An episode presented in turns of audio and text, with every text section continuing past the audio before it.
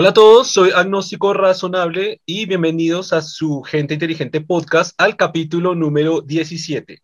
El día de hoy tenemos un invitado adicional, es el tercer invitado de nuestro podcast. Eh, ¿Qué tal, Sergio? ¿Cómo está? Hola, buenas noches, todo muy bien, muchas gracias por la invitación. Qué bueno, qué bueno que esté con nosotros en esta noche y el invitado de siempre que es Germán, que ustedes ya lo conocen. Ah, ¿Qué tal, Germán? ¿Qué más?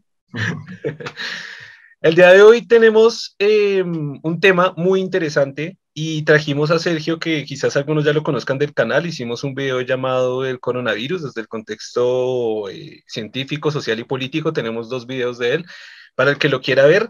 Eh, él es eh, filósofo y eh, queremos hoy abordar o tomar, el, el, traer aquí a esta conversación el tema del el yo queremos saber, eh, queremos eh, atacar este tema desde, desde, diferentes perspectivas. Como algunos ya sabrán en el podcast, que si algunos ya lo han visto, eh, Germán y yo estamos haciendo un intercambio eh, de libros. En este momento él se encuentra leyendo el, el, ¿cómo se llama el libro? El cerebro y el mito del yo. El cerebro y el mito del, del yo de Rodolfo Ginars, eh, uno de los neurocientíficos más reconocidos de Colombia y del mundo.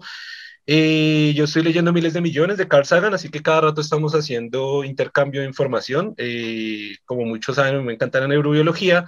Y eh, hablando de Rodolfo Ginás, eh, del cerebro y del mito del yo, eh, también queremos ver la perspectiva desde la filosofía, que por eso pues está aquí Sergio para que nos acompañe un poco, nos apoye un poco con la conceptualización desde la parte de la filosofía, de saber lo que es el yo. Entonces, eh, la idea sería iniciar como un poco tomando el tema. Eh, digamos que en otros capítulos ya hemos eh, conversado sobre las diferentes partes del cerebro a nivel de la, desde la perspectiva de la neurobiología. Hemos hablado de los PAF, eh, de cómo hay PAF que son eh, motores, que son de sensaciones y de las diferentes interconexiones que hay entre el cerebro que hacen, que hacen que al final se construya lo que es el concepto, lo que nosotros mismos denominamos como lo que es el yo. Eh, hay, unas, hay una serie de conceptos que utilizan en el libro de Rodolfo Ginás. Eh, él hace una diferencia importante, eh, importante entre lo que es el yo y el sí mismo, y además de varios eh, estados emocionales o estados mentales, incluso estados neuronales, los cuales eh, hacen una diferencia importante a lo que se refiere la, de la definición de lo que es el yo, ¿no? Por lo menos de la perspectiva de la neurobiología. Eh, digamos que para hacer como una, como una introducción muy general o como una conceptualización muy general de lo que trae el libro, básicamente, eh, así, muy general, muy rápida, dice que el yo pues está eh, relacionado o está, digamos, se encuentra eh, como tal neuroanatómicamente en la, en la interconexión que hay en, el, en la combinación tálamo-cortical que es la combinación que hay entre el tálamo, el hipotálamo y el córtex frontal, y todo lo que entre estas dos partes del cerebro hay, es decir, todas las interconexiones eh, neuronales, y como él lo llama, creo que es una tormenta neuronal, que lo hemos visto. Prácticamente él habla de, del yo, que él realmente lo define como el famoso sí mismo, que es el término que realmente él más utiliza. Es como una interacción, como una conversación que se da entre el tálamo y, y, y la parte cortical. Es una especie de conversaciones, es como una interacción que se da donde se construye el yo. Pero tengo, tengo entendido que él hace la diferencia entre el sí mismo y el yo. Que él, ponía el caso del ejemplo del tiburón. Entonces, más o menos el ejemplo que él pone es cuando uno está en, no sé, hipotéticamente está en el mar, está nadando, y pues se acerca un tiburón, eh, él dice que hay una diferencia entre el sí mismo y el yo, porque cuando las reacciones que hay, cuando se ve al tiburón normalmente pues es la de escapar, la de llegar más rápido a un lugar seguro, y él dice que básicamente que el sí mismo es quien, quien está apoderado de, de todas las reacciones que pueden haber a nivel eh, del sistema nervioso. Es decir, él, él, dice, es muy complicado que si uno le preguntara muy rápido a esta persona que está escapando, él, en, la, en la forma de la situación en la que está, él no dice, ok, yo, eh, agnóstico razonable, estoy aquí en el mar, en el medio de todos, y eh, estoy escapando de un tiburón. Él simplemente está corriendo y actuando por lo que sus propios instintos le dicen, y es lo que creo que él hace la diferenciación entre el sí mismo que como, como lo decía, como que el yo ya es una construcción mucho más eh, compleja que se hace más allá del sí mismo y es entre toda la interconexión que hay precisamente tálamo cortical eh, también con asociación con, la, con digamos, la, los diferentes paths, eh, la memoria, eh, la, la, adquisición de, de, de, información a través de los sentidos y, y como una conciencia que, que, se puede crear desde allí. Hay una cuestión a propósito de esa pregunta sobre el, el sí mismo y el yo en, en la teoría de Ginás. hay una cuestión relativa al nombre del libro, que varía mucho en inglés y en español. En inglés se llama The Eye of the, of the Vortex, que se traduciría algo así como el, el yo del vórtice, refiriéndose a esta tormenta o conversación que, que es el sí mismo. Y, pues básicamente desde esa perspectiva neurológica, eh, Ginás define eh, el yo, lo que entendemos por yo, como una, serie de funciones que nos permiten tener una conciencia de nosotros mismos en diferencia con el mundo exterior, especialmente cuando nos tenemos que mover a través del, del mundo. Es decir, el, el yo, para él, básicamente es una función cognitiva de los animales que es necesaria para la locomoción. En español, el libro se llama El cerebro y, y el mito del yo, eh, y se inscribe esa traducción, pues que es bien llamativa, pero se inscribe en un error de divulgación de la ciencia que es muy común y que consiste en llamar mito a, cuando realmente lo que queremos decir es falsedad. ¿sí? Eh, pues, pues, resulta, de hecho, de hecho, por ejemplo, se le dice mitómano a una persona que tiene una obsesión compulsiva a mentir, pero eso es un uso muy inadecuado de la raíz griega porque eh, si ustedes se fijan en trabajos como los de Joseph Campbell o, o, los de Carl Jung, eh, las antiguas mitologías de, los seres humanos son paradigmas para comprender la realidad y no es que fueran eh, completamente falsas, aunque uno no las puede interpretar literalmente, ¿no? Como que hay unas indicaciones psicológicas interesantes en cualquier mito griego, por ejemplo. Eh, entonces, en la traducción en español, eh, lo que sugiere es que el yo no existe. En cambio, la traducción en inglés lo que sugiere es que el yo realmente es una función eh, del sistema nervioso. ¿sí?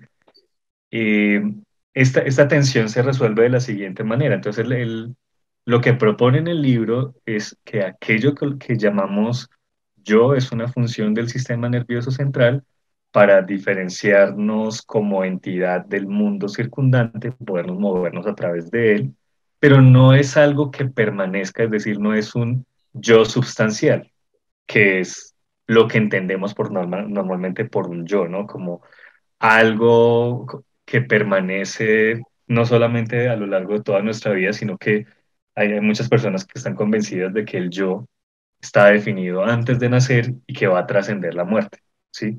Muy cerca a la noción de alma. Eh, entonces, lo que, lo que, el punto de, de Ginás es que hay un yo funcional de todos los animales.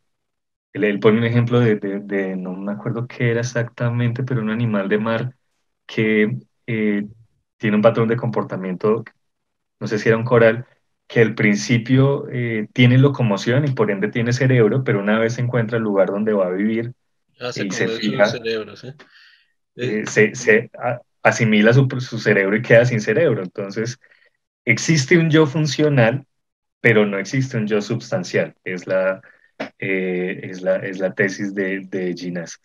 Filosóficamente hablando, uh -huh. creo que, la, que pues el, el, el, libro es extraordinario y, y, los argumentos son fascinantes, pero hay un error conceptual y es que, eh, que es como el, mismo tipo de error conceptual de la propaganda rusa de cuando, de cuando los primeros cosmonautas fueron al cielo y no encontraron a Dios. Eh, que supuestamente Yuri Gagarin había dicho que, que estuvo encima de las nubes y no vio ningún dios, que pues es falso, de hecho él no dijo eso. Eh, pues es que sí, si uno busca a Dios como un Señor sobre las nubes, pues si mira encima de las nubes no lo va a encontrar, pero eso no significa que no exista. Puede ser que lo esté entendiendo mal. Algo similar le pasa a Ginás, como que si tú buscas el yo substancial en, los patrones de funcionamiento del sistema nervioso, eh, no lo vas a encontrar. Vas a encontrar un yo funcional que es cambiante, que, se adecua a las diferentes etapas de, de la vida, que no tiene como una eh, identidad permanente, que incluso en ciertas personas tiene como diferentes polos de, funcionamiento constituyendo personalidades muy, muy diferenciadas. Entonces eso es, hay una tensión en el libro entre el yo funcional y el yo sustancial.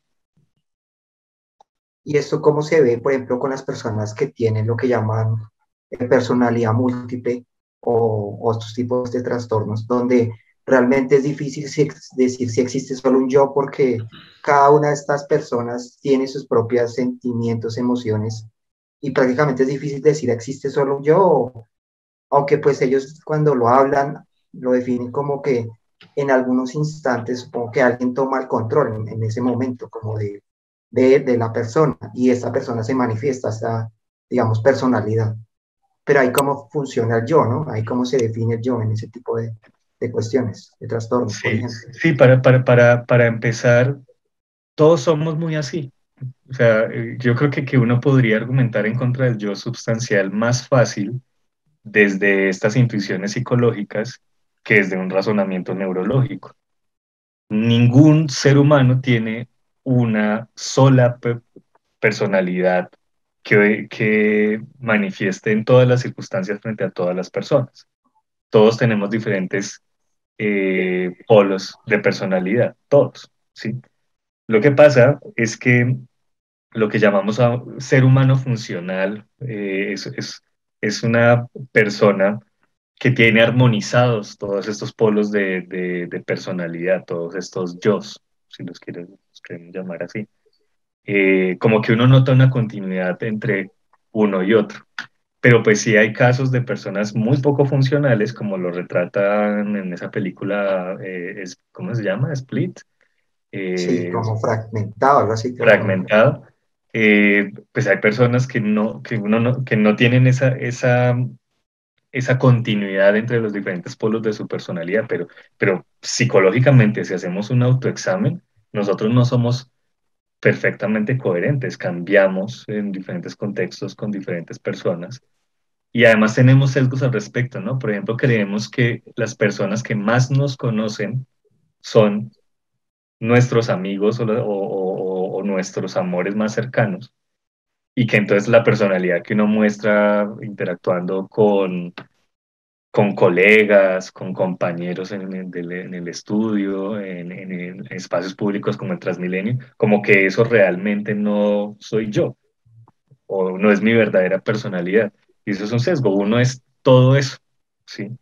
Eh, y, pues eh, cerebralmente, bueno, como a nivel de estudios neurocientíficos y cognitivos, eh, pues yo creo que la, tesis de, de se confirma de que ese yo funcional tiene que ver con un diálogo, con sectores muy concretos de, del cerebro, pero pues también existen esas variaciones. Por ejemplo, un estudio reciente que me llamó mucho la atención es que resulta que las personas cambiamos ligeramente de personalidad cuando hablamos un idioma diferente. O sea, cuando usted se pone a conversar en inglés, adopta una personalidad ligeramente diferente a la que tiene cuando, cuando habla en español. Yo creo que eso también lo podemos como corroborar eh, eh, psicológicamente. Sin embargo, hay como una continu continuidad y no es como que yo cuando esté eh, hablando en, en, un idioma me olvide de, de, lo que dije en el otro. Y eso nos lleva a, a darnos cuenta que para hablar del yo, un factor que toca tener por ahí en cuenta es la memoria, la continuidad narrativa de la memoria. Al, algunos, pues, perdón, algunos psicólogos y también, pero eso es más que todo en, en, en literatura, pues lanzan esta, tesis que es la eh, equivalente a lo de Ginás, pero pues en, en, otro plano. Es, el yo es una narración. O sea, el yo es un cuento que uno se echa para darle sentido a las experiencias que, que, que se tienen.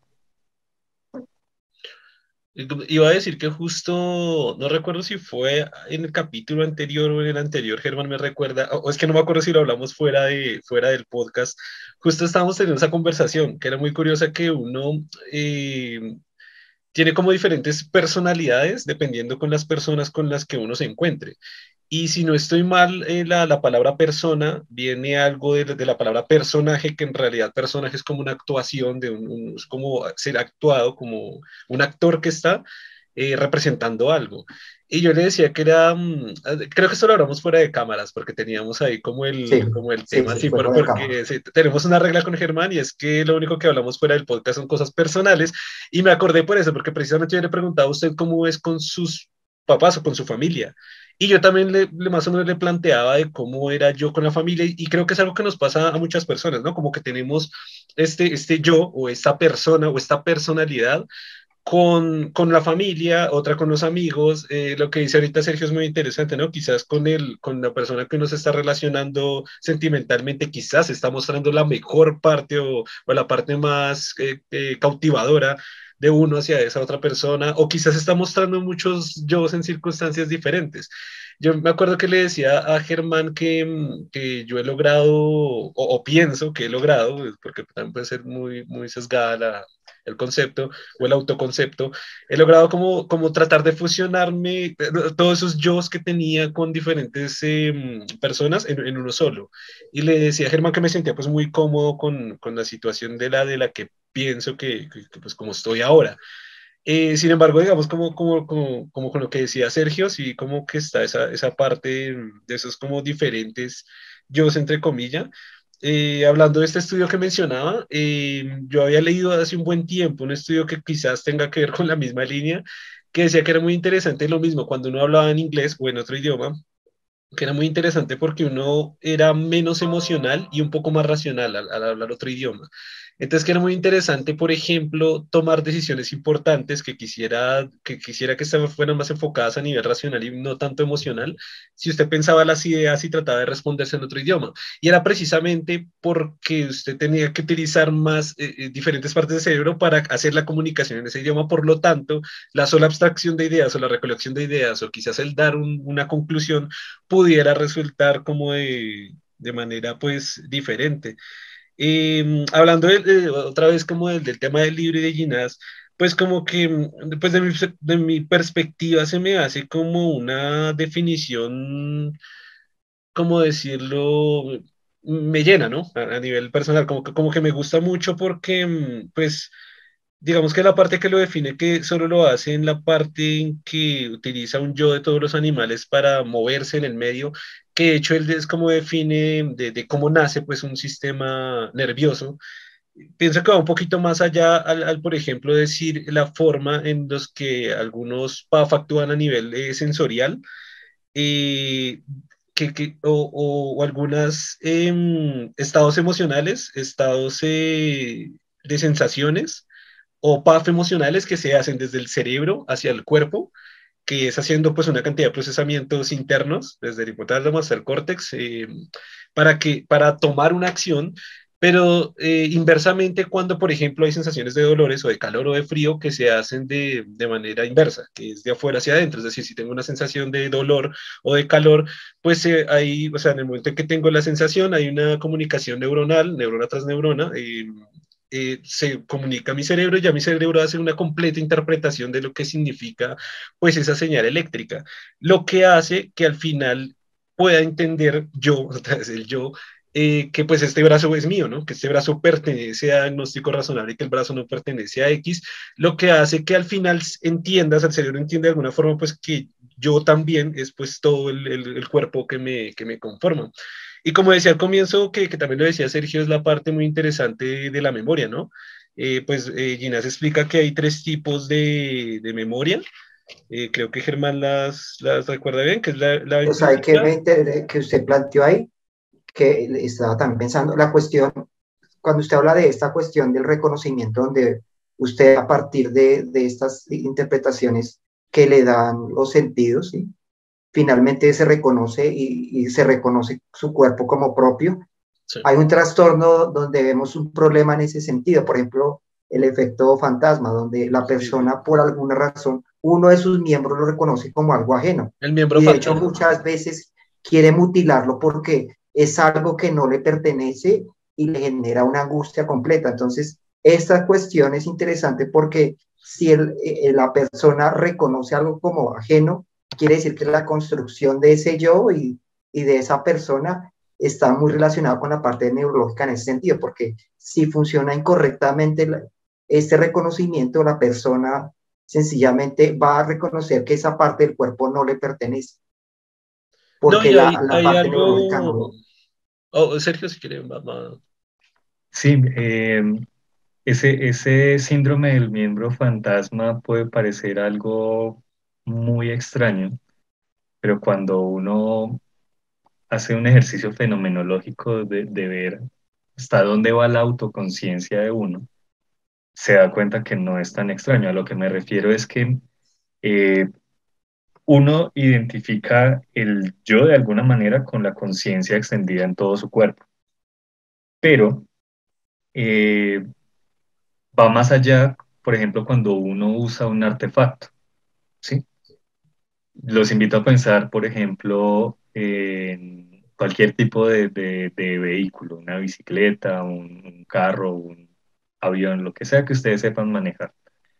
Eh, cuando uno maneja bien un artefacto de estos, la conciencia de uno, fenomenológicamente hablando, está extendida hacia el artefacto.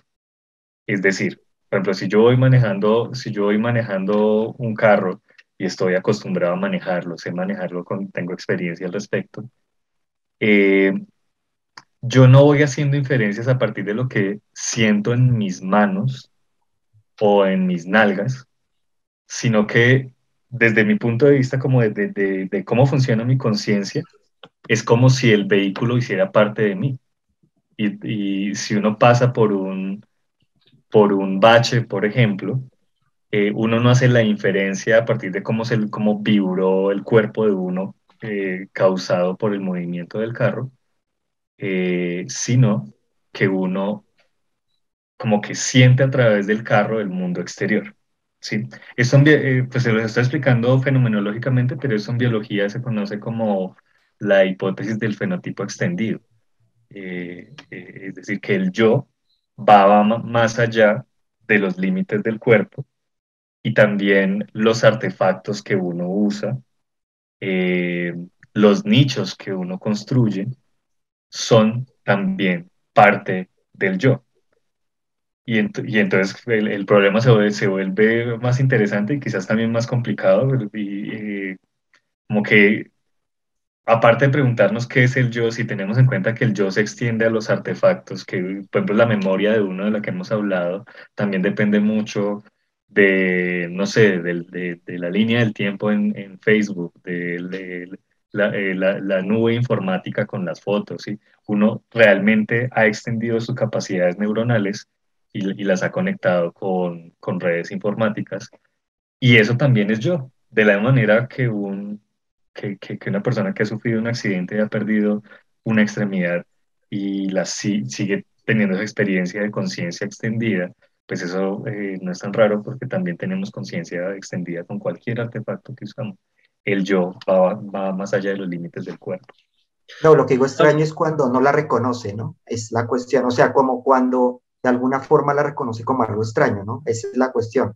No es tanto que si usted pueda extenderlo, y que de alguna forma cuando interactúa con el carro, con el vehículo, como usted lo está experimentando, está sintiéndolo de todas maneras, hay una interacción realmente de que usted siente cuando el carro gira y, y esa interacción se extiende. Pero me refiero cuando hay una contravía, ¿no?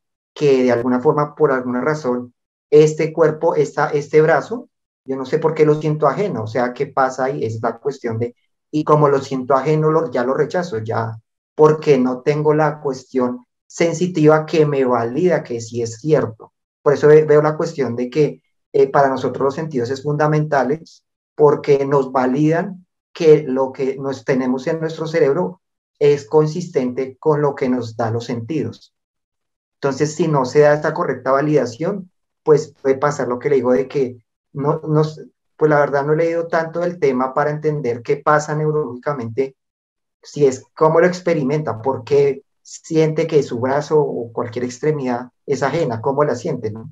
Para entender por qué la rechaza y por qué la ve ajena. David Hume, perdón, una cosita pequeña de que David Hume, quien quiso llevar al extremo ese principio de que tenemos que basarnos en lo que podemos experimentar, cuando se enfrentó al yo, se dio cuenta que, que pues uno no experimenta el yo de una manera constante, sustancial, sino que lo definió que lo que llamamos yo es un haz de sensaciones. Es muy parecida a la, a la tesis de Gina, solo que varios siglos anterior.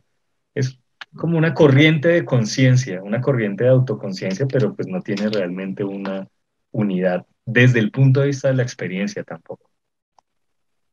Yo, o sea, algo que viene mucho a, a, este tema, me acuerdo mucho cuando yo estaba en el colegio, en los últimos años, en mis primeras clases de filosofía, me acuerdo que el profesor de filosofía me preguntaba, me preguntaba, ¿quién es usted? La típica pregunta. Y, yo, y yo decía, pues sí, yo soy agnóstico razonable. No, no, no, no, quiero su nombre. ¿Quién es usted? No, pues yo soy un estudiante. ¿no? Y si no fuera estudiante, usted sigue siendo usted. ¿Quién es usted? La pregunta me mató, me mató, me, me quedó conmigo un, montón de tiempo, hasta que precisamente conocí a, a Ginás, ya mucho tiempo después, igual como ya en mi, no sé, cuando unos 20 o algo así. Y me encantó la respuesta, es una respuesta con la que, con la que me he casado hasta el momento, porque me parece brutal esa respuesta y, es y la respuesta es sencilla. ¿Quién es usted? Yo soy mi cerebro.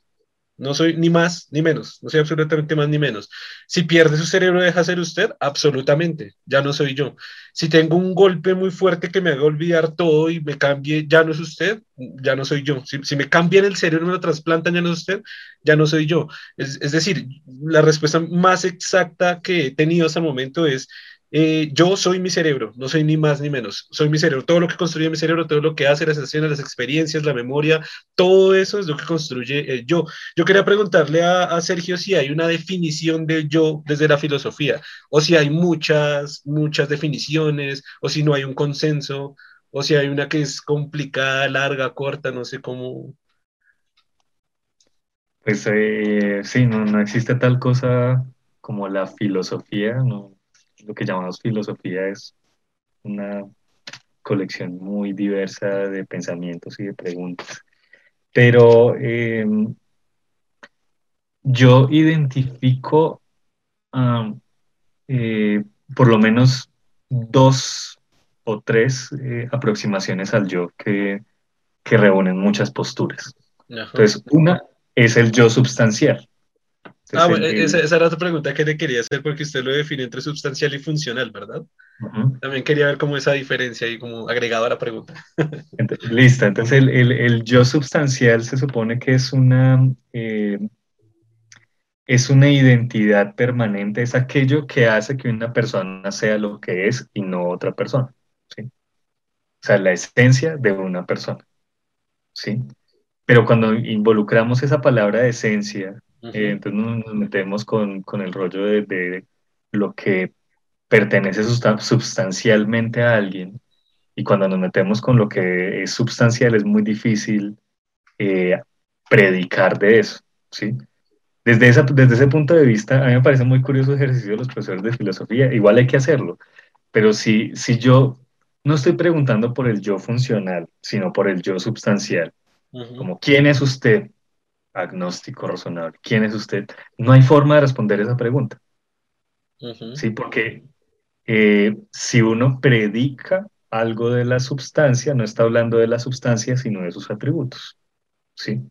Y la pregunta apunta a cuál es la sustancia, cuál es esa esencia que está más allá de sus atributos. Entonces no se puede responder, es una trampa para, para, para embaucar incautos de los profesores de filosofía.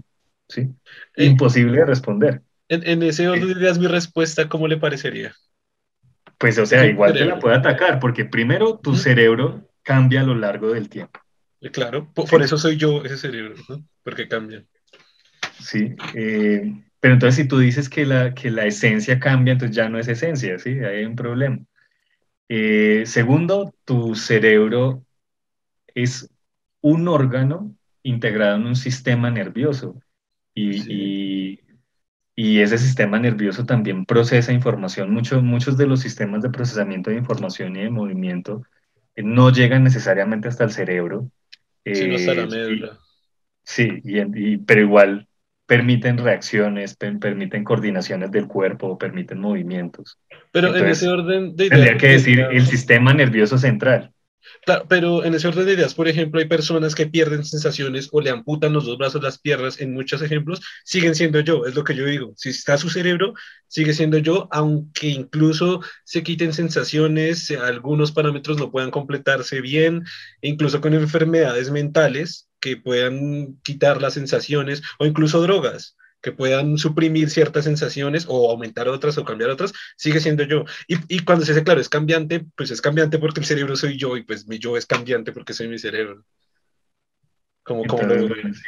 Pero, pero igual, si usted dice, o sea, por, por donde vea, si usted dice que es su cerebro, eh, eh, digamos, si usted se enfrenta con, con, una persona de una metafísica radical del, que le pregunta por el yo substancial y usted, y usted le dice, como no, yo soy mi cerebro y entonces cuando yo me muera yo dejo de existir. Y le preguntan, ¿qué prueba tiene usted de eso? La científica. No, pero o sea, no hay ninguna prueba científica de lo que pase con su yo substancial cuando usted muere.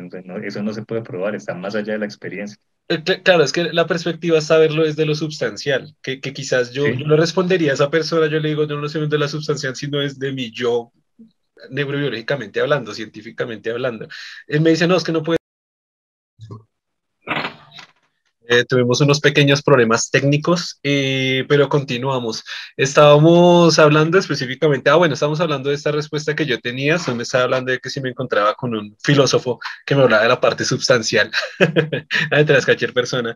Y no, básicamente, bueno, para concretar mi respuesta, yo decía eso, ¿no? Es decir, desde la parte, pues, neurobiológica o científica, básicamente es eso, yo soy mi cerebro y si muero, pues se acaban todas mis interconexiones neuronales, cerebrales, por lo tanto, mi yo deja de existir y mi yo desaparece, pues básicamente del universo, ya, ya no soy yo y jamás va a haber otro yo porque no va a haber otro cerebro con la misma configuración cerebro-mente que había anteriormente.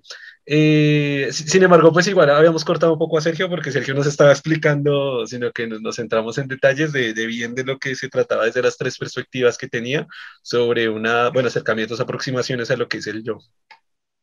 Entonces, si les, les hablaba de tres perspectivas, el yo substancial, el yo funcional y voy a llamar el tercero el yo procesual, ¿sí? Entonces, eh, les contaba que el yo substancial es como la intuición que tenemos de la esencia y la identidad humana. Eh, yo no sé qué tan cierta sea esa etimología, pero me parece muy linda la que señalaron de, que persona viene de máscara, prosopein. Eh, y, la, etimología expresa una esperanza que nosotros tenemos, eh, que lastimosamente creo yo también que es infundada. Es como que detrás de todas esas máscaras hay algo, hay un rostro real, ¿sí? Pero si somos un poquito sensatos, no solamente por el lado de la neurociencia, sino también de la psicología, eh, no hay un rostro real detrás de las máscaras, sino que uno es ese juego de máscaras, ¿sí? El yo viene siendo como esa, esa, esa, esa, esa diferente armonía o pautas con las cuales uno se cambia de, de personalidad en cada contexto y, mantiene una unidad. Eso es lo que va a llamar yo procesual, pero ya voy hasta allá. Em, el yo funcional. Em, el, yo, el yo funcional es una, es una concepción de la, de la identidad personal como una función de la conciencia. Por ejemplo, ese es el caso de Ginás. Para Ginás, el, el yo es una función de la conciencia, que es como un sistema de funciones del sistema nervioso para moverse a través del mundo. Eh, hay, algo, hay algo en esa concepción funcional, es que es eh, no solamente una función, sino como una condición de posibilidad yo no me podría mover versátilmente a través del mundo si no tuviera una noción de mí mismo. ¿sí? O sea, si no, si no tuviera un yo funcional, no me diferenciaría ni siquiera del, mundo exterior, entonces no tendría necesidad de mover. ¿sí? Eh, hay muchas versiones de esta concepción del yo funcional. Eh, por ejemplo, los, biólogos chilenos Maturana y Varela, que son fundadores de esta corriente de, la biología cognitiva, dicen que incluso una célula tiene una noción de sí mismo, como que una condición básica de una célula es que haya como una membrana eh, que y, que coordine de alguna manera la información dentro de la membrana para diferenciarse del entorno. ¿sí? O sea, según esa teoría biológica, hasta una célula tendría una noción muy básica de yo funcional.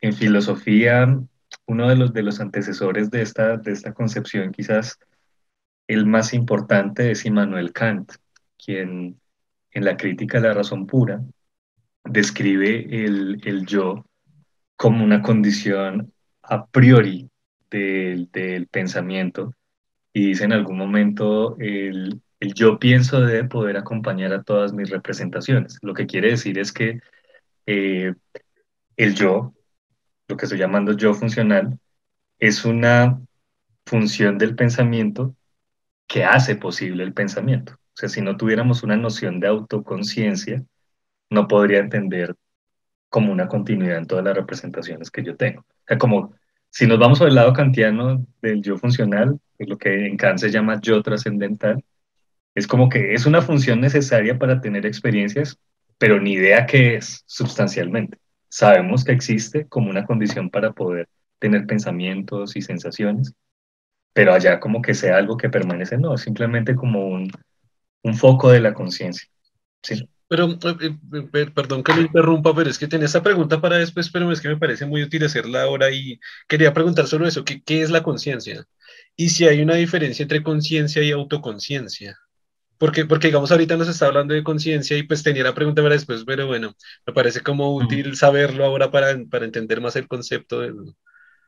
Eh, es, es inevitable, uno no puede definir la conciencia sino recursivamente. O sea, es imposible. O sea, la conciencia es desde, el propio yo. O la autoconciencia, desde la, la conciencia es de la autoconciencia, ¿sí? Sí, si uno define conciencia, utiliza sinónimos de conciencia, ¿sí? Y entonces es una definición recursiva. La conciencia es conciencia de algo.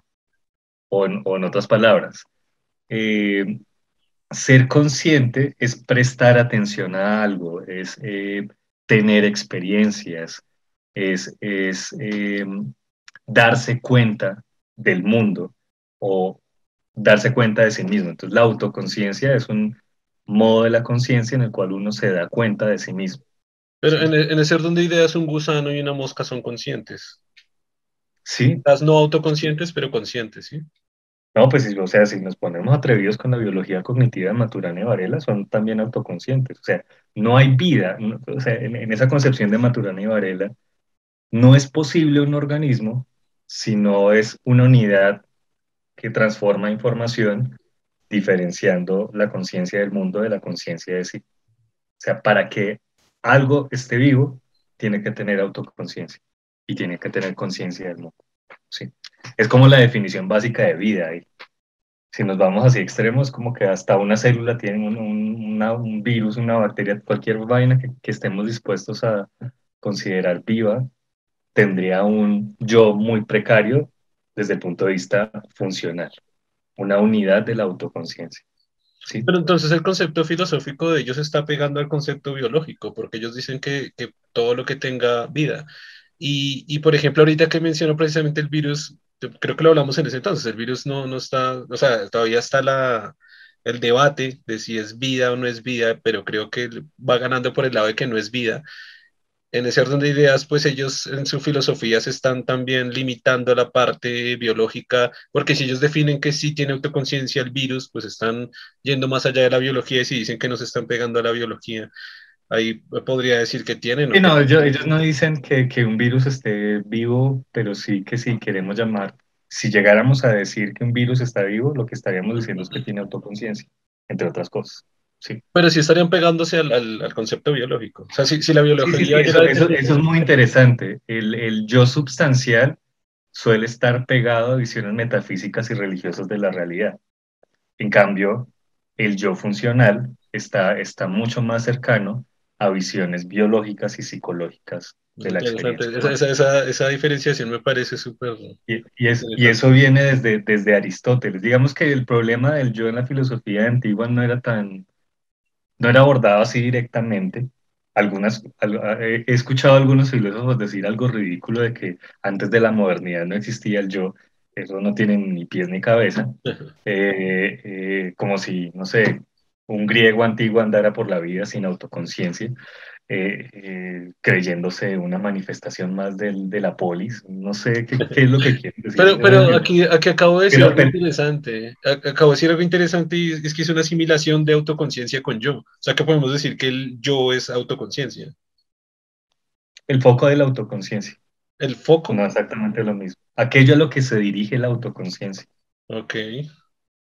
Entonces, entonces, bueno, estaba mencionando que, que si bien el problema del yo no se discute en la filosofía antigua, eh, está muy relacionado con la discusión metafísica acerca de la naturaleza del alma. Entonces, por ejemplo, Platón, que es el que básicamente construyó nuestra concepción occidental y incluso también la cristiana de lo que es el alma, eh, cree que el alma es una especie de substancia eh, que tiene propiedades como físicas, pero no son físicas realmente. Por ejemplo, nosotros nos imaginamos cuando hablamos de, asuntos paranormales eh, que el alma tiene una forma, unos colores, eh, voces, como si fuera un objeto físico, no físico, ¿sí? Y entonces es como una noción eh, substancial del yo con muchos problemas lógicos, la verdad. Y su discípulo Aristóteles eh, se dio cuenta que era necesario hablar del alma. Ya les cuento en un rato por qué, eh, eh, porque, porque lo, para mí él lo ve como algo necesario.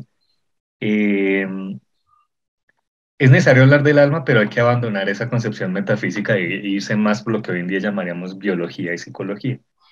Entonces, para Aristóteles, el alma es la unidad eh, funcional de un, de un organismo, o, en otras palabras, es... Em, él, destaca, por ejemplo, la facultad de nutrición, es el, el, el hecho de que un organismo tiende a autoconstruirse, autopoiesis en términos de Maturana y Varela. Entonces, el mismo Aristóteles se fue más por una visión funcional del yo al hablar de al decir que el alma existe, pero el alma no es algo por allá metafísico de fantasmas, sino que el alma es el carácter de una persona, la manera como, como suele reaccionar. Muy parecido a lo de Ginas de los, de los patrones de acción fija, los PAF. Eh, para Aristóteles, lo que soy yo, si le preguntaras la pregunta de tu, de tu profesor de filosofía, Aristóteles, lo que intentaría responder es como, yo soy las maneras como actúo. ¿Sí? Yo soy mi carácter, es decir, como la, la, mis hábitos y cómo reacciono yo en situaciones normales y en situaciones extremas. Eso es lo que soy yo, ¿sí? Eh, entonces, bueno, antes de pasar a lo de la, lo de la visión trascendental, digo, la visión procesual del yo, en esta versión del, del yo funcional, eh, pues hay, hay, una cuestión interesante de que, de que, es una función necesaria para poder experimentar el mundo, ¿sí? Aunque no sepamos exactamente cuál es su esencia, dónde está, cuáles son sus características, sabemos que sin él no podríamos tener conciencia, ¿sí? Eh, entonces esto es algo como, como cognitivo y psicológico, pero también una de las razones por las cuales necesitamos pensar el yo eh, pensar quiénes somos, es por cuestiones éticas y también políticas. ¿sí? No sabemos qué es el yo sustancial, pero por un lado, si, si tenemos objetivos en la vida de realización del sí mismo, de obtener la felicidad, pues uno tiene que tener, o sea, para, para poder pensar siquiera en ser una buena persona, en tener una vida feliz o exitosa, uno tiene que como condición de posibilidad para pensar eso, tiene que tener una noción de sí mismo, una versión de su propio yo. Eh, y, para poder también adquirir responsabilidad sobre lo que uno hace. ¿sí? Si el yo no existiera, uno no sería tampoco responsable de sus, de sus acciones, sencillamente pasan. ¿sí? Eh, uno, dando un pasito atrás, no, no, había mencionado pues, en la historia de la filosofía, quizás eh, el mayor referente moderno en cuanto a este problema es Descartes, ¿no? Todos conocen muy bien el, el, el famoso cogito cartesiano, el, pienso, luego existo, yo pienso, luego yo existo, ¿sí? Eh, en principio, tal y como lo, lo, argumenta Descartes en las meditaciones metafísicas, el yo vendría siendo como una condición de posibilidad del pensamiento, pero él se mete eh, a tratar de caracterizar sustancialmente el yo como pensamiento como, como, un poco a través de la razón, ¿no? Como decir, el, yo existe una vez, yo utilizo mi propio, mi propio razonamiento, mi propio pensamiento. ¿no? Eh, no, yo soy pensamiento, sería la respuesta de Descartes. Yo soy pensamiento. Sí. Y una de las objeciones que creo que, que, le hicieron en esa época es como, eh, pues uno no puede dudar, recuerden que la duda metódica era como, como descartar todo aquello de lo cual uno no estuviera completamente seguro hasta llegar a una certeza. Y para Descartes la primera certeza es el yo. O sea, yo puedo dudar de todo excepto de que yo estoy dudando, es decir, que yo existo. ¿sí? Eh, pero una de las objeciones que le hacen a Descartes es como, ¿estás seguro que esa es la conclusión? O sea, yo, hay muchos que dicen, uno podría no puede dudar de que se está dudando, pero no tiene que haber un yo que esté dudando. O sea, que la conclusión no es como que yo pienso, sino hay pensamiento. ¿Sí? Em, esa, esa crítica, como ustedes lo han señalado bien con Ginás, como mencioné con Hume, vale la pena también mencionar a los taoístas, a los budistas. Hay muchas corrientes de pensamiento en la historia de la humanidad que niegan eh, el yo substancial, que niegan que haya una esencia de la identidad personal que permanezca a lo largo del tiempo y más bien centrándose en lo que he llamado el yo funcional, eh, describen el yo como, como un flujo de conciencia, un flujo de autoconciencia, que no necesariamente está integrado. Por ejemplo, los budistas, en nuestra, en nuestra concepción occidental, creemos que todos los budistas creen en la reencarnación. Pero eh, hay una tesis fundamental del budismo que es el anatman. La tesis del anatman dicen, literalmente traducido el sánscrito, es como no hay alma, no hay yo. El yo no existe. ¿sí? Entonces, ¿cómo va a creer uno en la reencarnación si lo que soy yo es un agregado de muchos factores de la existencia que va cambiando a lo largo del tiempo? Y puede como que ese río de conciencia permanezca en el universo, pero no es sustancialmente yo. El nirvana para los budistas es una experiencia en la cual el yo se diluye, se apaga. La palabra nirvana, nirvana significa eso, como extinción. Uno se da cuenta que el sí mismo está fundido con la conciencia cósmica, con el universo, con lo real. Entonces, como que lo, que lo, que quiero señalar es que el, el yo funcional como en el caso de Ginás, del Buda, como en el caso de los estoicos también, el yo funcional lleva a una negación del yo sustancial. Y entonces, ¿cómo, cómo soluciona? Y esto, esto aparece, entonces ahí toca introducir una tercera noción que es la del yo procesual.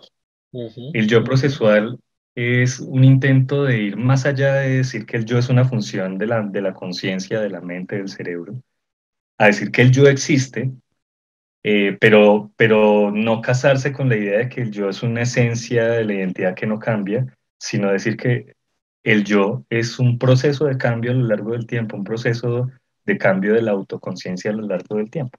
¿sí? Yo soy un cambio constante. ¿sí?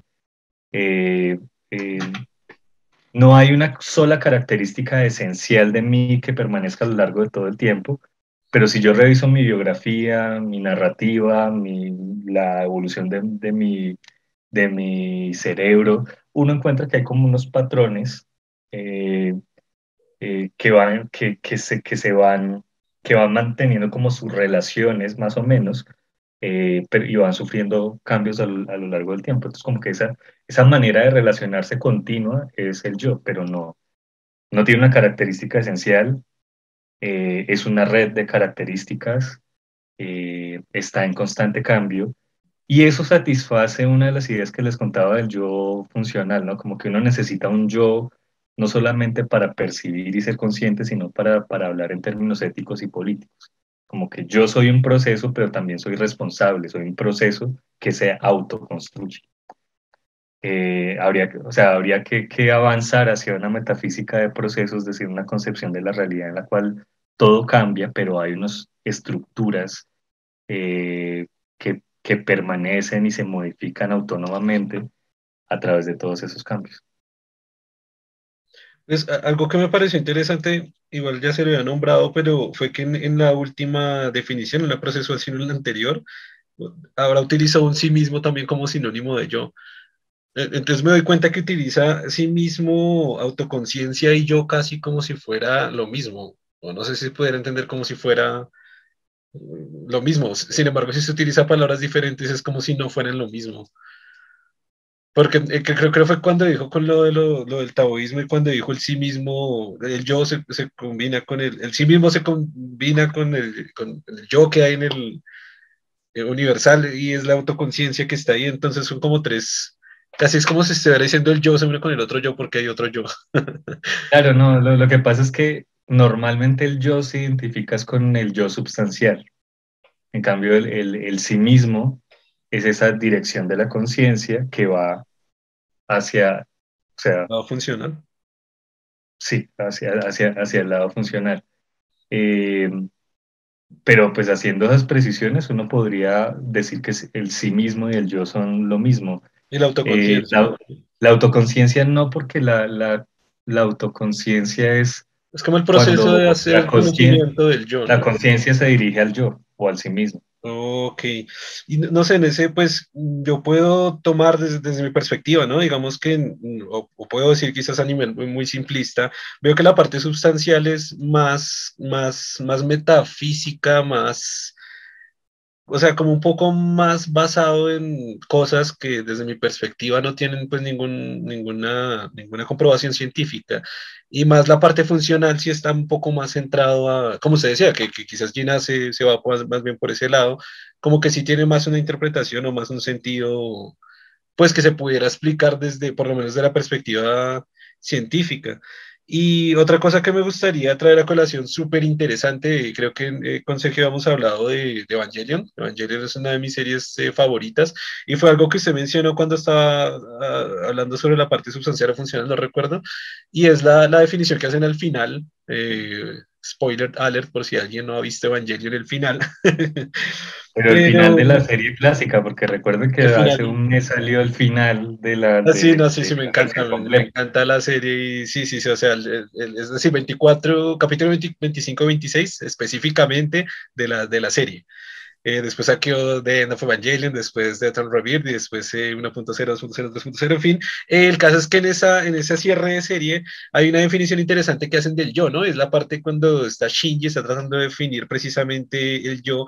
Me parece súper interesante, o, o también me gusta como mucho esa perspectiva que dice que básicamente el yo es la construcción eh, mental o la construcción que tienen del conocimiento que hay en los demás sobre él mismo, sobre la existencia del mismo, también habla de sus propias experiencias, vivencias y de lo que lo llevó a estar en ese, en ese lugar que está, que es como un lugar medio, medio místico, medio limbo.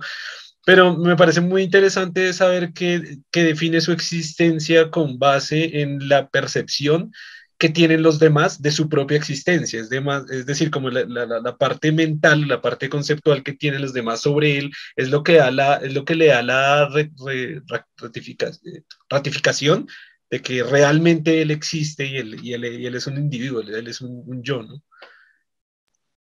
Pero, pero yo, yo invito a una interpretación un poco más amplia desde ese final de la serie clásica de Evangelion. Es como Ajá, que ¿cómo, hay, cómo un, lo vería usted? Hay, hay, hay, una tensión entre la, el yo como, como una construcción social y el yo como un fenómeno de la autoconciencia. Entonces Shinji eh, que, o sea, Shinji es realmente un símbolo de cualquier ser humano. Claro. Eh, eh, Shinji está en el dilema que todos siempre estamos de si satisfacemos las expectativas que tenemos, lo que tienen los demás sobre, sobre nosotros, o si realizamos lo que nosotros creemos que nosotros somos realmente. ¿sí? Y no hay una fórmula mágica para resolver ese dilema. ¿sí? Eh, o sea, uno no puede negar ninguna de las dos partes. Uno no puede negar la importancia que tiene eh, la, las expectativas de los demás sobre uno, pero tampoco puede negar esa, esa, pulsión de libertad con la cual uno quiere construirse a sí mismo. Entonces yo siento que Shinji tiene como una epifanía de que las dos cosas son importantes, de que, de que él depende mucho de las relaciones, porque también eh, no solamente el dolor de las experiencias pasadas, sino también el cuidado y la preocupación de, sus, de los vínculos que ha construido últimamente lo definen, pero él no puede simplemente ser como víctima de las circunstancias, que es lo que no ve a lo largo de la serie, que, es un pelado que hace las cosas porque pues dije, les dije, le dijeron que tenía que hacerlas mm. y a lo sumo arma pataleta, pero pues no se compromete con nada sino que es un proceso en el que dice, bueno, yo me tengo que comprometer con quién quiero ser yo y no solamente depender de lo que los demás esperan que yo sea. Si yo voy a ser un héroe, es porque yo lo decido, no porque mi papá me dijo que manejara un robot gigante para hacer feliz a mi papá. ¿sí? Eh, eh, entonces, por eso decía hace un rato que, que desde, desde el yo funcional cuando, cuando digo que el yo es una función necesaria para el pensamiento, no estoy hablando solamente de, cognición y psicología, sino también de ética y política. Claro, como el entorno del rol social que se juega para... Porque cuando, cuando, decía eso es también como el, el, de nuevo, ¿no? Como el autoconocimiento, el saber que yo no sé, hay una regla, las debo cumplir, el concepto de libertad, donde están las mías, terminan las de los demás, pero entonces si son las mías es porque hay un yo que establece esas reglas o vive con una serie de reglas. Tengo que lo dice más como ese, como ese sí, desenvolvimiento social que hay necesario para vivir. Entonces hay una evolución muy interesante, claro, cuando, hay una evolución muy interesante cuando pasamos a hablar del yo procesual, y es que en el, todavía hay lastres del yo substancial en el yo funcional, como, como por ejemplo este, este lema de que voy a ser quien realmente yo soy, ¿sí? Voy a tratar de encontrar quién soy yo realmente, ¿sí? Como que cuando uno está en crisis existenciales dice ese tipo de cosas, que si uno recuerda la experiencia de diagnóstico con el profesor, se daría cuenta que nunca podría encontrarse realmente, ¿sí? Eh, claro, en ese momento estaba como, no, no tengo idea entonces quién soy, o sea, voy, por la vida, llevo toda una vida viviendo y no tengo, no tengo idea quién soy. Sí, o sea, y si hay un momento, si uno está buscando quién soy yo realmente, y un momento en que encuentra eso, pues nadie le asegura que, que haya, haya encontrado la respuesta precisa y permanente. De pronto es una ilusión de, en medio de tanta angustia existencial, ¿no? Entonces, cuando pasamos cuando pasamos al yo procesual, superamos ese, ese lastre, porque en el, yo procesual, si, si decimos que el yo es como una unidad de cambio eh, a lo largo del tiempo, de, procesos que tienen unas estructuras eh, de relaciones que, que, que, pues uno puede identificar a lo largo del tiempo que vayan cambiando. Eh, si decimos eso, el yo es un proyecto, ¿sí? O sea, el yo no está acabado, el yo no tiene una característica definitoria. Y entonces, cuando, lo que quiero decir realmente, cuando estoy en una crisis existencial tipo Shinjikari, y quiero decir, quiero encontrarme a mí mismo, no es como que me encuentro con mi yo substancial, con la esencia de mi ser que ya estaba predefinida, sino que identifico un proyecto de vida que satisface mis expectativas individuales libres y se acomoda de alguna manera a las expectativas de la sociedad sobre mí y me comprometo con ese proyecto. ¿sí? Por ejemplo, eh, yo que estoy en crisis por, por lo difícil que es ser profesor en Colombia y más de humanidades, que es una, al igual que las artes, es un área muy, muy desprestigiada en favor de, de habilidades técnicas. Eh, yo tengo este sueño absurdo que creo que ya le he contado de, de, escaparme a Islandia y trabajar en, en algo concreto como, no sé, acomodar productos en un supermercado, ¿sí? Eh, y entonces, como que reflexionando sobre eso, a, propósito también una película que se llama Into the Wild, que ¿cómo es que se llama en español? una aventura en Alaska, una aventura salvaje, algo así, que, es un, que es un pelado que se, que se gradúa y está completamente insatisfecho con las expectativas sociales, entonces se va a encontrarse con sí mismo en la naturaleza salvaje de Alaska. Como que todos tenemos ese sueño de ir a encontrarnos con nosotros mismos. Pues lo que quiero decir es que encontrarse con sí mismo no es eh, identificar lo que ya éramos sustancialmente, sino comprometerse con algo que uno puede ser, con un proyecto de vida. Si uno ve el yo como un proceso, eso es posible. Si uno ve el yo como una sustancia, pues lo que tienes que hacer tú es encontrar la vocación o el destino. Pues esas son nociones que no sirven para mucho en términos éticos y políticos. Yo, yo veo mucho ese, ese, encontrarse a sí mismo como un, como un autoentendimiento, como un entendimiento de las, de lo que les, de las experiencias que le están sucediendo en ese momento a, al individuo. Veo como ese encontrarse sí mismo como ese, mm, ese lograr entender bien lo que su, su relación con, con las experiencias, con el mundo, con todo lo que está sucediendo y lograr llegar a alguna conclusión de, de algún sentido en ese, en ese aspecto. Pues tiene algo de eso, pero mira que, que normalmente uno tiene estas crisis existenciales de búsqueda del yo en, en, momentos de sufrimiento. Y el sufrimiento no siempre tiene una explicación, no, no, no, no siempre tiene un sentido, ¿no? ¿no? No pasa necesariamente por algo. Si uno le da una lección al sufrimiento, chévere, pero pues también encontrarse a sí mismo es eh, muchas veces cosas que sufrió y no entendió, pues superarlas. ¿Y cómo se supera eso? Es con un proyecto de vida, como decidiendo encauzar el proceso hacia cierto objetivo, así uno no comprenda muy bien lo que pasó antes. No sé, está muy interesante esa perspectiva que dice del yo como un, como un proyecto, ¿no? Como un proyecto que se ha construido y que se debe construir siempre. Me parece como súper interesante esa, esa interpretación. Aunque yo lo que veo con esto, no, si lo, lo había visto, es como que, o sea, si usted observa realmente cuando usted comenzó diciendo que nosotros somos nuestro cerebro, como tal, el cerebro casi que es una construcción muy, muy, muy eh, dinámica entre las neuronas donde se van construyendo a partir de la experiencia y de la existencia. Por lo tanto, sí, obviamente hablamos que el yo está ahí en el cerebro y esta, esta, esta construcción debe ser dinámica y debe irse construyendo.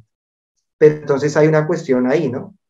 Que, que está implícita si finalmente el cerebro es casi que la esencia porque tiene características muy específicas que lo hacen más propenso, puede ser a la violencia, puede ser sí, o sea que, que lo hacen con ciertos apetitos más específicos que, que otros. De todas maneras, el proyecto de vida que usted va a formular va a estar muy acorde eh, a esa esencia de lo que el cerebro ya tiene, ¿no?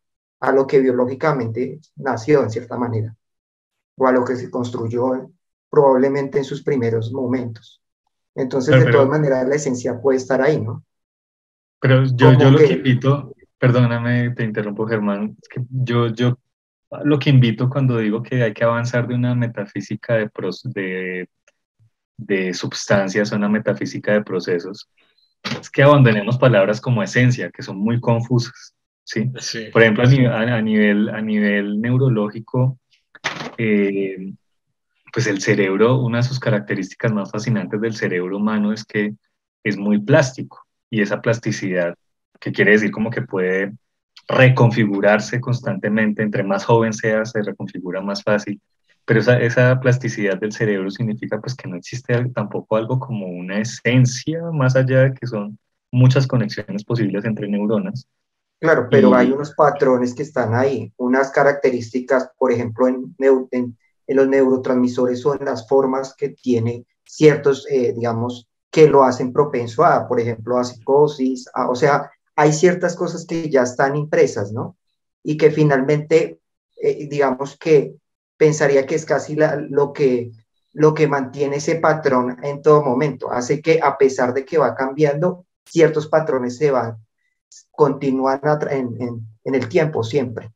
O sea, esta característica de repetir siempre ciertas acciones, a pesar de, digamos, de pasar mucho tiempo, implica que hay ciertas, como ciertos patrones que, están, que se construyen, sea en los primeros años o sea que se nace con ciertas características genéticas, que, lo, que implica que finalmente eh, pues va a tener un, un, proyecto de vida y un cierto comportamiento que, que va a estar de alguna forma eh, determinado por lo que sucedió en su momento, en, el momento que digamos que se formó genéticamente o en el momento, en los primeros años donde se consolidaron estas estructuras, ¿no? Pero sí, no, no, no quiero negar la influencia de la experiencia y también de la, de la configuración biológica sobre lo que somos. Pero mira que, que eso lo que da son posibilidades. Eh, por ejemplo, si tú sabes que, por tu herencia genética eh, tienes una fuerte tendencia a sufrir de Alzheimer, ¿sí? Ese conocimiento eh, no es fatalista, no es como que no, ya me va a dar Alzheimer y ya. Por lo que sabemos hoy en día, uno puede hacer cosas para cambiar, para disminuir sus probabilidades de sufrir eh, gravemente el, Alzheimer, y eso significa que pues no estamos tan fijamente determinadas por nuestra constitución eh, biológica, porque el cerebro humano se autoconfigura. Entonces, como, bueno, si yo me doy cuenta que hay muchos antecedentes de Alzheimer en mi familia y tengo en cuenta los descubrimientos científicos, pues primero eh, tengo que entrenar mi, mi cerebro para que constantemente esté en búsqueda de nuevas experiencias y no resuelva los problemas mecánicamente siempre de la misma manera. Entonces, como que aprender a cepillarse con la mano izquierda si uno es derecho, eso disminuye, ese tipo de cositas eh, disminuye las probabilidades. En mantenerse jugando juegos de mesa, mantenerse hablando sobre temas interesantes con, con amigos como estamos haciendo en este momento. La, pues, según investigaciones recientes, lavarse muy juiciosamente los, los, los, dientes disminuye seriamente las probabilidades de, de sufrir un grave estado de, de, Alzheimer. Eh, entonces, como que la biología y la biografía lo que determina son posibilidades, pero siempre tenemos, dentro de, que, de que el yo es un proceso, siempre tenemos un rango para, para actualizar algunas de esas posibilidades y comprometernos con ellos. ¿sí? Si yo sé que tengo ciertas tendencias eh, psicóticas, Pienso, por ejemplo, en John Nash, en esa película de, Una mente brillante, como que si, si yo sé que tengo eh, tendencia a alucinar, pues voy desarrollando patrones de, de, pensamiento para poder distinguir una alucinación de una, de una percepción. Por ejemplo, preguntarle a las otras personas si lo ven. Yo no estoy eh, fatalmente determinado por mis condiciones biológicas. Y eso es bien importante porque resulta que, que dentro de, de, de, todo este estudio de neurociencia ha surgido lastimosamente una concepción de que somos como víctimas de, nuestras condiciones neurológicas.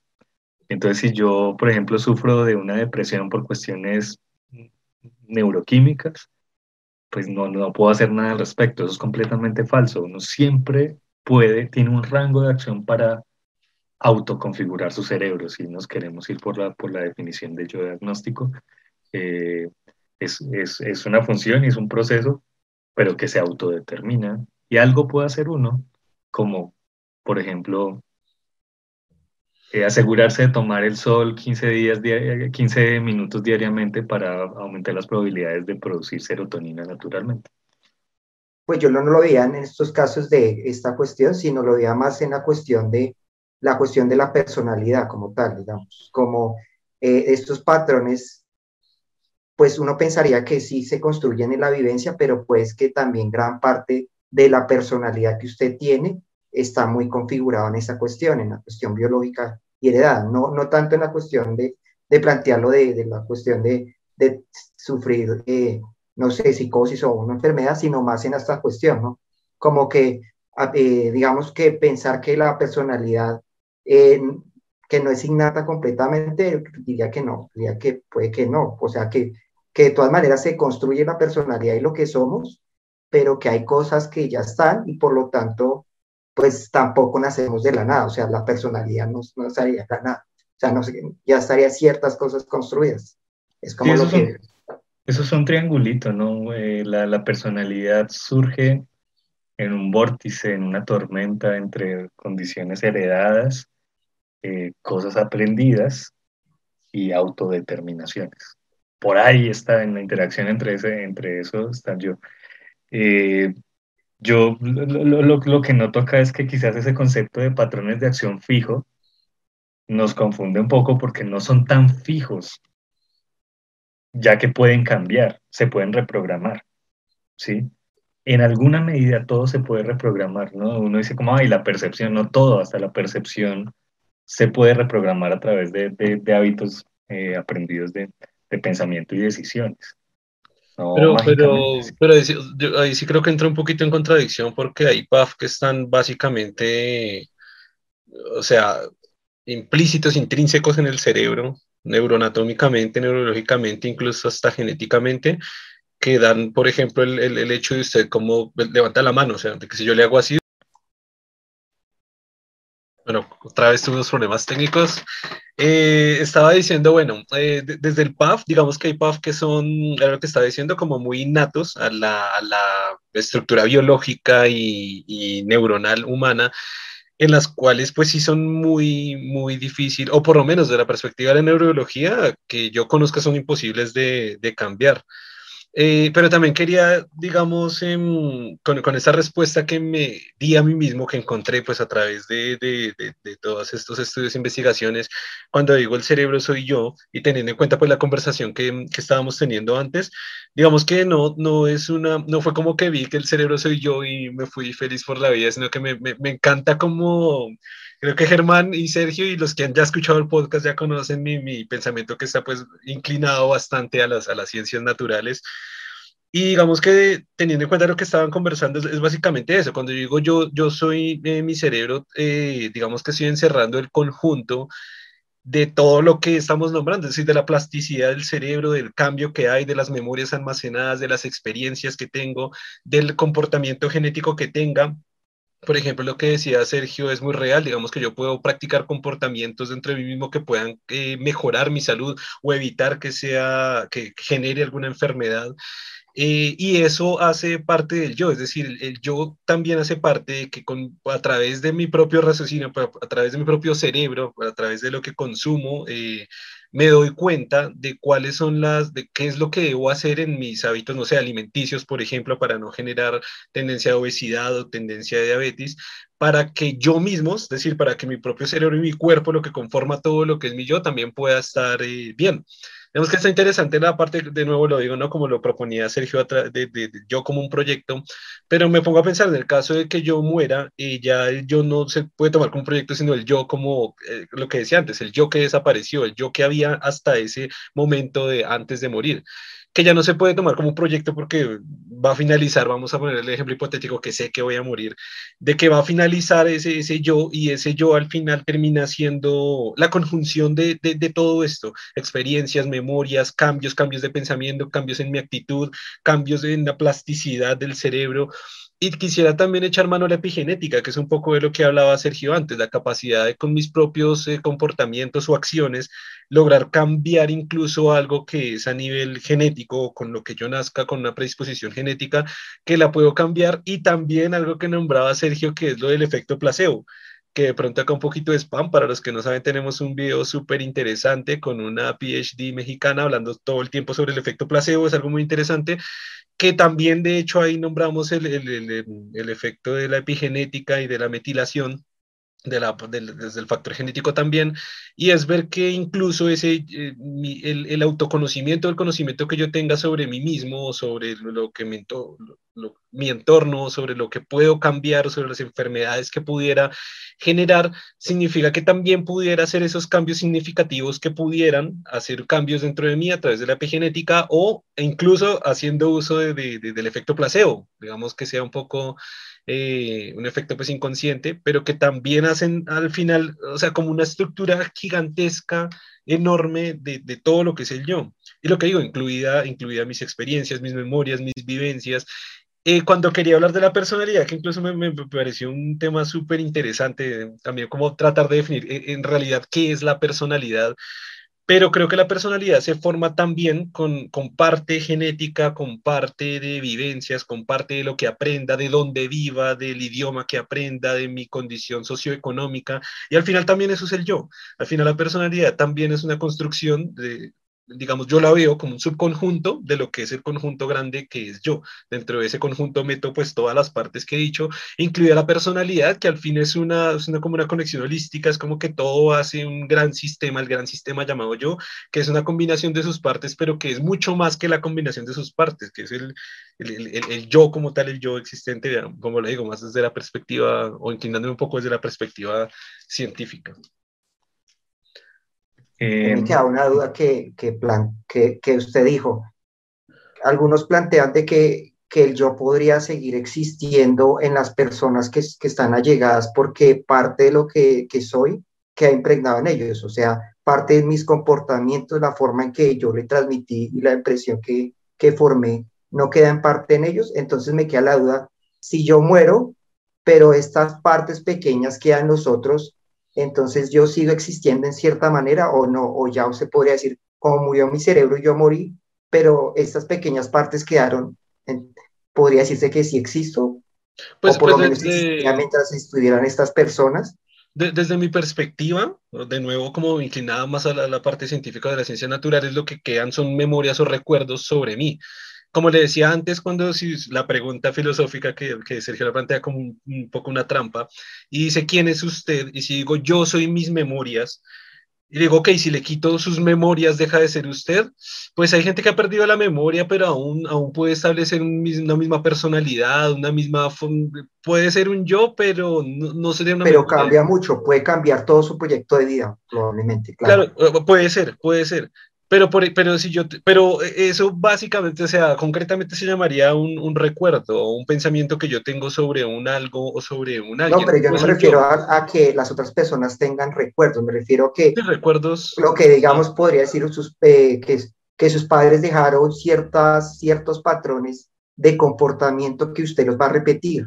Por lo tanto, si nosotros somos estas cuestiones, estos patrones de comportamiento, estas maneras específicas de ver el mundo, y, nosotros, otra persona, las empieza a emular, empieza a hacer, a, repetirlas, entonces en cierta manera uno podría decir que el yo está impreso en ellos, así sea muy parcialmente. Y si, lo y si estas pequeñas impresiones se, se dan en muchas, en varias personas, y digamos cada una puede tener una parte, el yo está por ahí desgregado ahí, o sea, es mi pregunta, ¿podemos seguir existiendo en esa cuestión?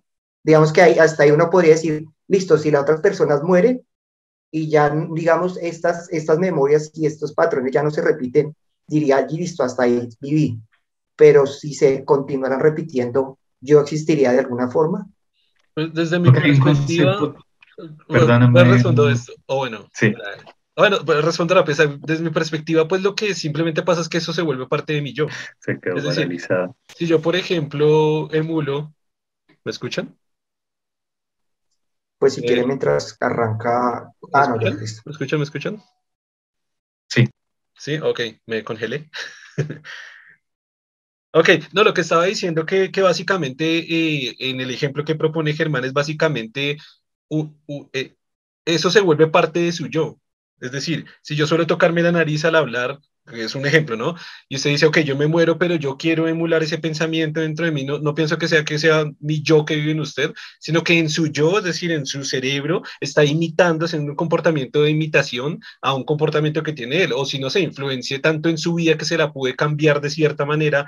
No es que yo me volví parte de ello y nuestros yo se fusionan desde mi perspectiva, ¿no? Sino que es eh, un, su cerebro con un proceso de aprendizaje propio que hace una construcción propia de, también combinada con todas sus experiencias, su memoria, sus vivencias, que eh, no se quiere imitar o hacer parte o, dejarse influenciar de cierto pensamiento o aspecto mío, porque, porque si, nos si, o sea, si fuera tan así, si leemos a, no sé, a Sócrates, y, todos queremos emular o, compartir su forma de pensamiento, significa que yo, todos, todos somos todos, todos los yo se, se, revuelven con todos los yo y todos somos Sócrates en cierta forma y etcétera. Pues lo veo así desde mi perspectiva.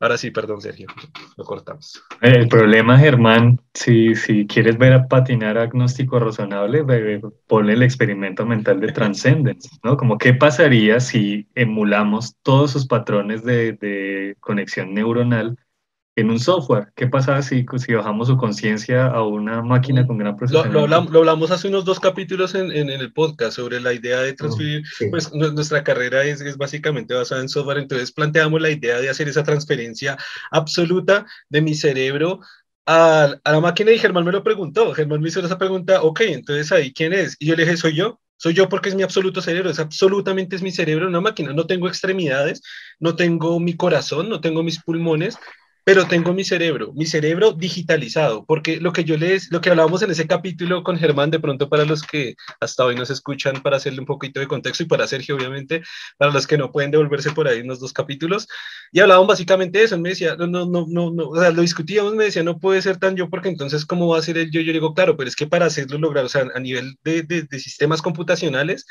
matemáticamente hay que emular absolutamente el cerebro en cada una de sus condiciones de lo más exacto posible para que la generación de mente sea la construcción cerebral y se haga una generación de mente igual. Si se hace una generación, si se hace una, una, si se hace algo diferente, no sería mi cerebro, no sería mi mente y definitivamente no sería yo. Pero en ese caso la respuesta sería, desde mi perspectiva de nuevo, es lo que yo, lo que yo pienso pues basado en, todo este tema, es si soy yo. Si me, si, me logran transportar mi yo absoluto a una máquina, sí soy yo. Que también lo hablábamos, que ahí sí patinamos un poquito en el tema de, de si nos teleportamos, que yo le puse el ejemplo a Germán que ya la teleportación sería, la teleportación funciona en este momento, los desarrollos que se han hecho en este momento, no es como se, como se suele pensar que es coger una partícula y mandarla al otro lado, sino es coger una base atómica y hacer una copia de la información de este lado con una base estructural atómica acá y hacer una copia ahí. Ahí resbalaríamos en que, en que, en que no sé si es yo, porque en realidad es una otra construcción eh, material, ¿no? Es otra construcción como tal atómica. Pero, pero bueno, esa, es mi perspectiva, entonces no sé si...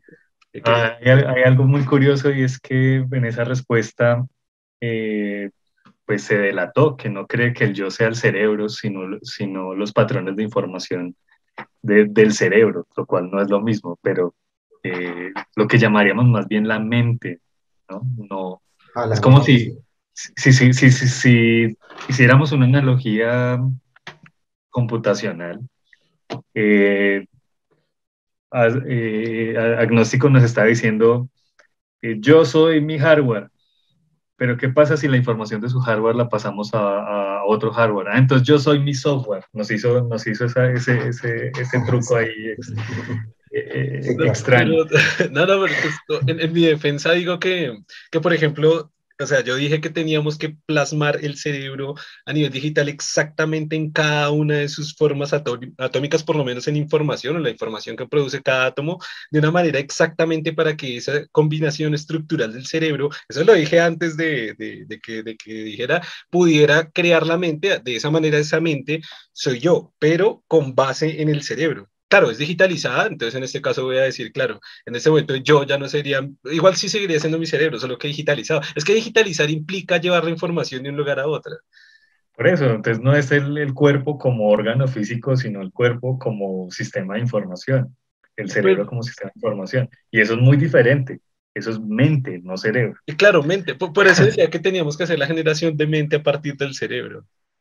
Y creo que Jonas tiene un problema en eso, porque él dice la mente y el cerebro es una sola cosa. Él, lo plantea así, él no lo separa inclusive. Exactamente. Él, Lo, plantea siempre así. y creo que hay un conflicto para esta cuestión, por ejemplo, en este dilema, porque si son la misma cosa, entonces con lo que está planteando, de que si, si yo soy capaz de llevarme la mente y toda la construcción eh, mental que se generó en el cerebro y la llevo a otro, a otro lugar y, y digo que estoy yo ahí, entonces de alguna forma nos, estaríamos diciendo que sí existe mente y cerebro aparte.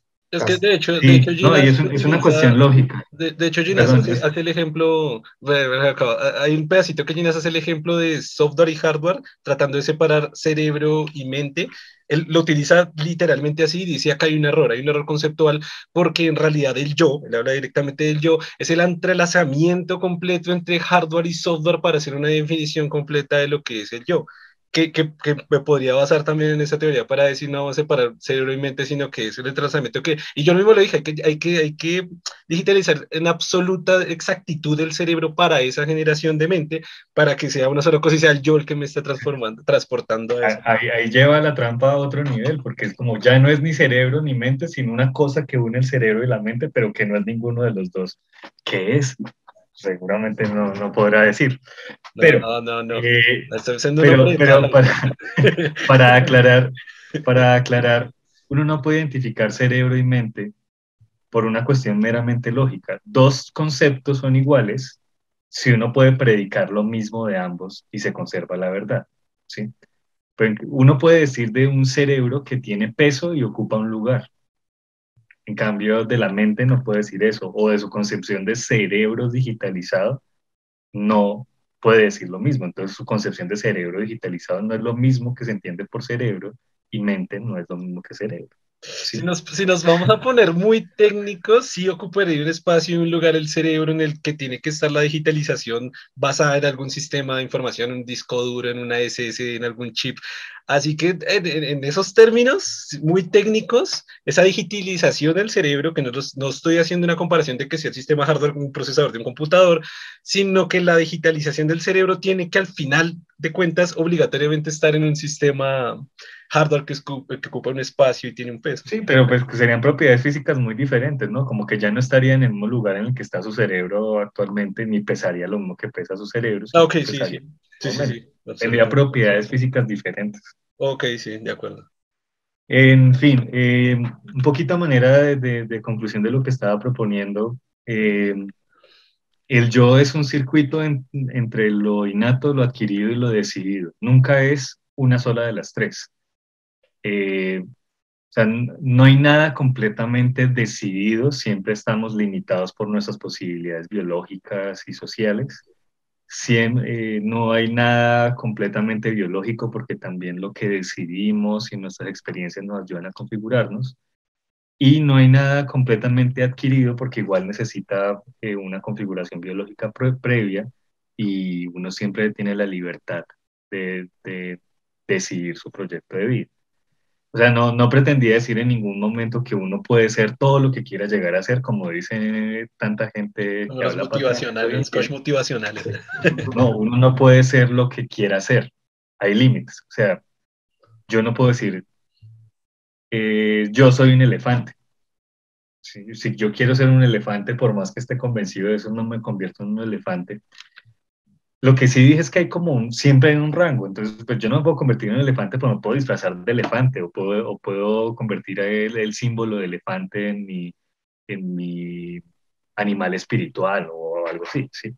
Siempre hay un margen para decidirse, no es omnipotente, tiene que ser con las posibilidades biológicas y de aprendizaje que uno, que uno tiene, pero no está completamente determinado por ninguna de esas tres de esos tres nodos, sino que es el sistema de aristas entre los tres. ¿Sí? Eso, eso, eso era lo que quería decir. Ah, y había otra cosa de lo que había Y suscríbanse al canal, por Germán, no si quiere la conclusión.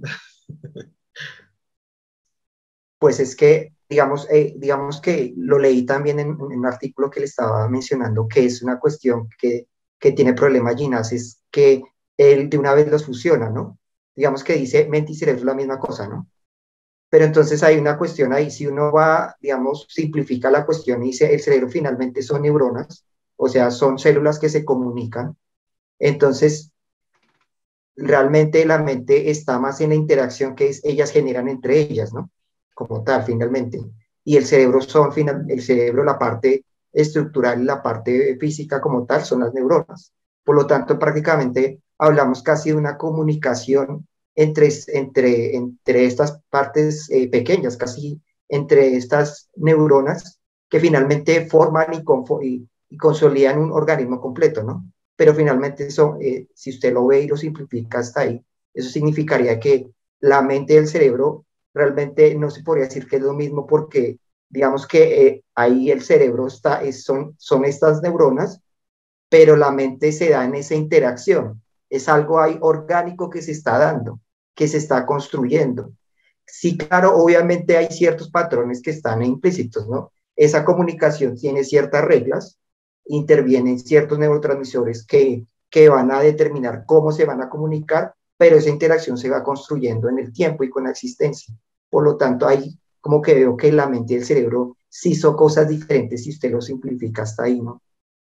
Como que no veo que sean cosas como tan fusionadas, ¿no? Está una, una construcción que se da, como una comunicación entre neuronas que se hablan y que finalmente entre todas construyen algo, algo que somos nosotros. El yo está ahí en esa comunicación. Es algo muy dinámico que se está ahí generando entre, entre estas neuronas que se hablan y que de alguna forma se construyen y forman una conciencia, forman una memoria o forman todas esas funciones básicas que nos, que nos conforman. Entonces ahí sí veo como esa diferenciación, si la, digamos simplificándolo así. Y bueno, no, yo lo último que quiero decir es, es también algo que, que afirma Ginas, ahora no recuerdo si lo afirma Ginas, y, no, si lo, si lo afirma Ginas, y, y lo dice es, muy complicado entender eh, nuestro propio cerebro y él, y él lo explica desde la forma de que, por ejemplo, es fácil entender o más o menos sentir nosotros mismos cómo funcionan nuestras manos, nuestros pies, nuestros brazos. Ahorita olvidé la palabra, no sé si de pronto Germán me la pueda recordar, porque, porque estos son... Eh, ah, sí, es, es, somos, somos animales o son partes que lleva el esqueleto por dentro que es lo contrario del exoesqueleto, ahorita no recuerdo el nombre. Entonces, por eso podemos ser muy absolutamente conscientes del movimiento de cada dedo, porque sentimos cómo es ese movimiento. En el cerebro pasa algo totalmente al revés, y es que el hueso está en la parte exterior, es decir, el cráneo está en la parte exterior y, y la, la, parte sensorial, o sea, toda la parte que estamos intentando entender está por dentro por esa manera no podemos sentir como tal el cerebro sentir los pensamientos o sentir cómo exactamente se, se, se, se, genera todo lo que se genera o se comporta el cerebro como se genera y que por eso pues al final nosotros mismos nos queda súper complicado, muy, muy, muy difícil entender eh, cómo, cómo pensamos, cómo es nuestro cerebro, cómo pensamos y creo que eso se puede llevar pues a todos los niveles, ¿no? Desde la perspectiva muy antigua, antes de la existencia de la ciencia, desde la filosofía, en el cual pues siempre se ha tratado de, de, de elucidar, de llegar a una conclusión y pues ha quedado muy complicado, que es muy diferente a cómo se mueve una mano, que no, no genera tanto debate ni tanto pensamiento por tantos años pero que, que, que la conclusión de, de, de, entender el cerebro sí que se vuelve muy compleja por eso sí, me parece una conclusión bonita porque a pesar de que eso está al comienzo en el libro, para, para cerrar esta conversación me parece que está como muy interesante esa forma de, de, de la dificultad de entendernos a, a, nuestro propio yo o nuestro propio cerebro o, o, o todo lo que es intrínseco a, a, nosotros mismos. Y bueno, entonces no sé si alguno ya tenga algo más que decir o cerramos ya. No, muchas gracias por la invitación, fue muy rica esta charla. Listo, no, muchas gracias, muchas gracias por estar aquí con nosotros, nos pasamos un poquito de su tiempo y está, te dejamos la invitación abierta para cualquier otro capítulo que quieras hacer próximamente. Eh, gracias Germán, muchas gracias a todos los que nos escucharon, recuerden suscribirse, interactuar con todas las partes del proyecto Gente Inteligente y nos vemos en el siguiente capítulo. Un saludo. Hasta luego. Sí.